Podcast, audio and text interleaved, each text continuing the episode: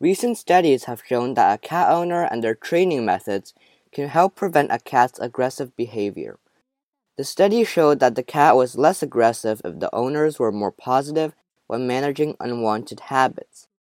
When the owner made loud commands or held cats by the scruff of their neck, the cats would become aggressive to their owners, other people, and other cats.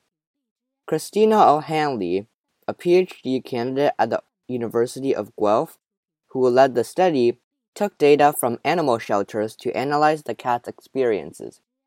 O'Hanley stated that it was observed that early management played a big part in adult cat behavior. That's all for today. Bye.